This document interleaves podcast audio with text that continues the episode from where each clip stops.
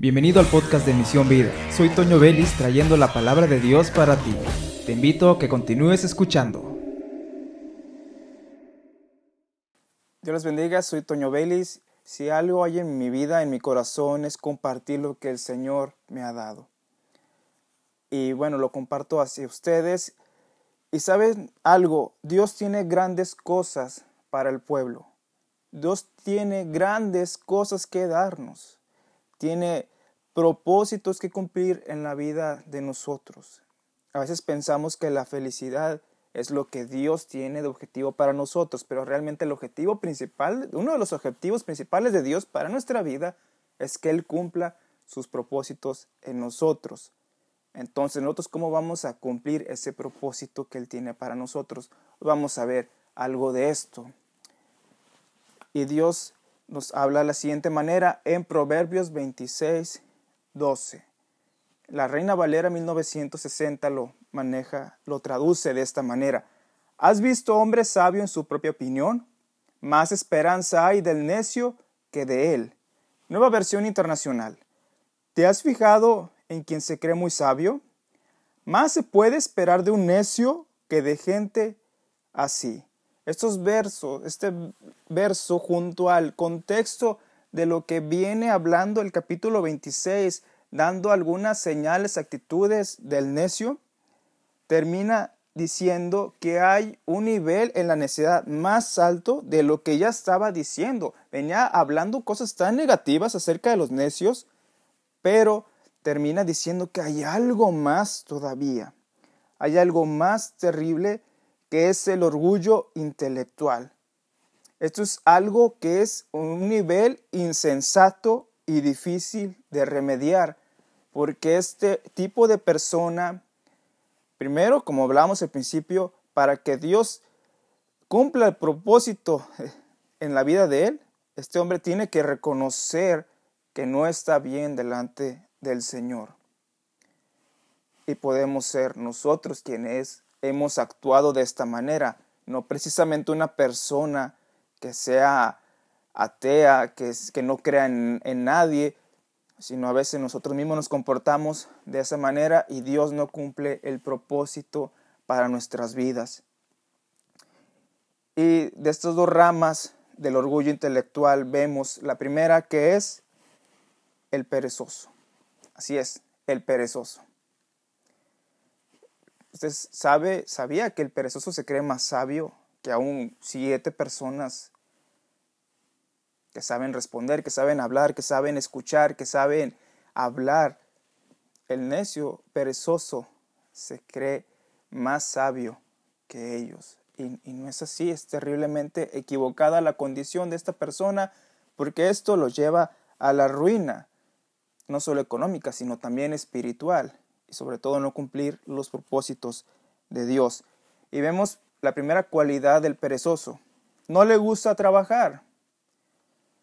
Cree que tiene la razón al exponer sus excusas para evitar el trabajo. Muchas veces nos hemos topado con personas así o hemos actuado de esa manera que no queremos trabajar, no queremos sacar adelante el trabajo que tenemos pendiente que no queremos sacar adelante a la familia y dejamos todo a la ayuda que recibimos de afuera. Y la Biblia dice que esto está mal. Y el, el perezoso dice en Proverbios 22:13, hay un león allá afuera, dice el holgazán. En plena calle me va a hacer pedazos. Excusas.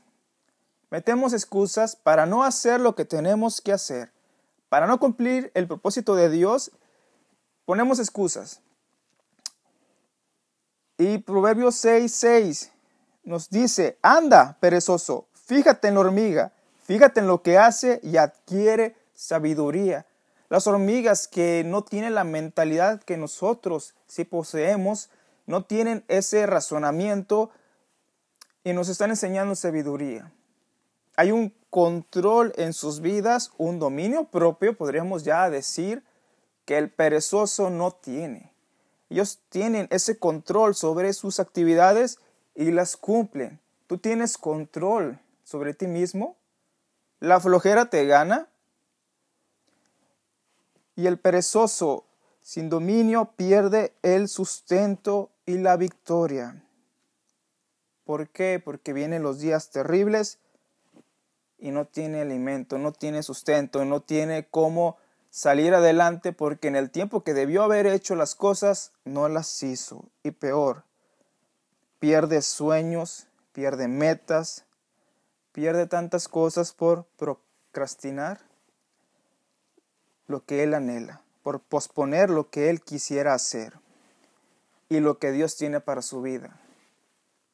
Lamentablemente hemos caído en esa situación muchas veces. Dios tiene un propósito, Dios nos ha dado un sueño, Dios nos ha dado una meta, Dios ha puesto en nuestro corazón algo que Él quiere que hagamos, pero lo posponemos.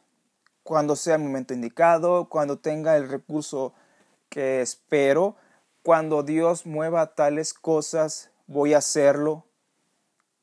Cuando tú tienes que dar ese paso de fe, tienes que dar ese movimiento, salirte de la barca y mojarte los pies e intentarlo para que el Señor cumpla el propósito en tu vida.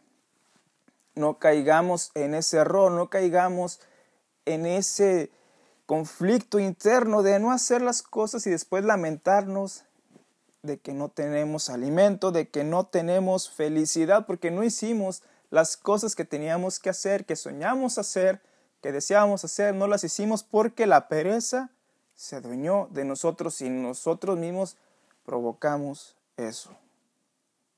Así que ten cuidado con, con eso, porque las consecuencias te pueden alcanzar. Proverbios 6, 11. Y te asaltará la pobreza como un bandido y la escasez como un hombre armado. Ojalá hubiera trabajado más. Ojalá hubiera estudiado la carrera que quería. Ojalá hubiera cumplido el ministerio que Dios tenía para mí. ¿Sabes qué? Aún es tiempo. Aún puedes cumplir el propósito en tu vida. Es que ya tengo tanta edad, ya tengo 80 años, 90 años, sabes que Dios te puede dar fuerzas para cumplir el propósito que hay en ese momento para tu vida. Ya lo que pasó antes, allá quedó. El Señor ya nos ha perdonado. Dios ya nos ha dado nueva oportunidad. Y así como nuevas son cada mañana sus misericordias, también son las oportunidades de trabajar para Él. Piénsalo de esta manera. Así que esta es una de las primeras cualidades del orgullo intelectual, el perezoso. Y ahora vamos hacia un lado contrario, que son los ricos insensatos. Hay quienes tienen abundancia, hay quienes tienen tantas cosas y entran en un orgullo intelectual terrible, que es la parte alta de la necedad, que nos habla el, versículo clave del que iniciamos. Y Proverbios 28, 11. El rico se las da de sabio, el pobre pero inteligente lo desenmascara. El pobre que en este caso trabaja y lucha por sus sueños puede ser más sabio que un rico. ¿Y por qué? Porque lamentablemente hay personas tan capaces, tan llenas de riquezas, que confían más en lo que tienen que en lo que Dios es no hay una convicción de dependencia de Dios en sus vidas. Ellos dependen de sus riquezas, que si hay riquezas, que si hay abundancia, estamos bien. Pablo decía, sé estar contento teniendo poco, así como en la abundancia, sé estar bien.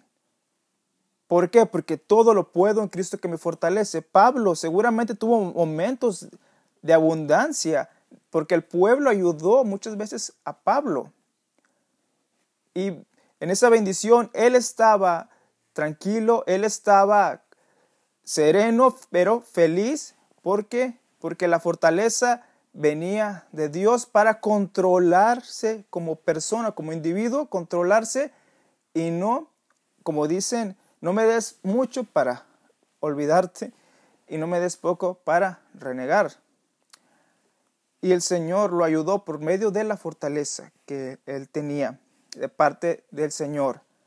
Y bueno, no depende de Dios en sus caminos es engañado por la abundancia de sus riquezas. Mencionan las escrituras en ese mismo 28.11. Y el que dice la versión 1960, eh, el que confía en sus riquezas caerá, malos gustos reverdecerán como las ramas, como ramas, dice. Es terrible, hermanos.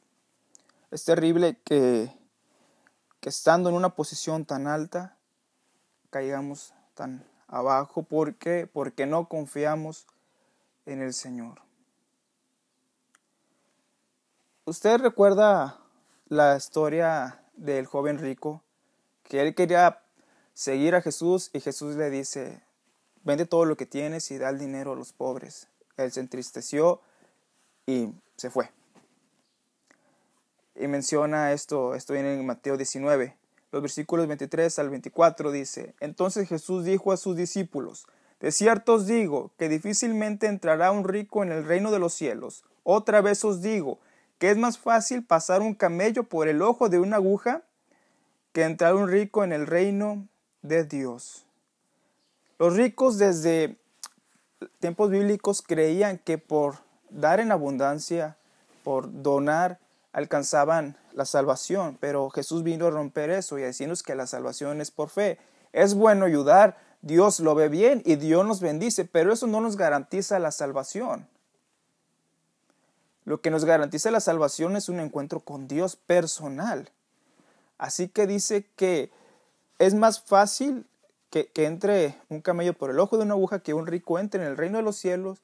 ¿Por qué? Porque ellos tienen ese apego hacia las riquezas y creen que por ellas alcanzarán la salvación y no es así. Medita en estas palabras que hemos escuchado, meditemos y pongámonos a cuentas con Dios si hemos actuado de una manera mencionada.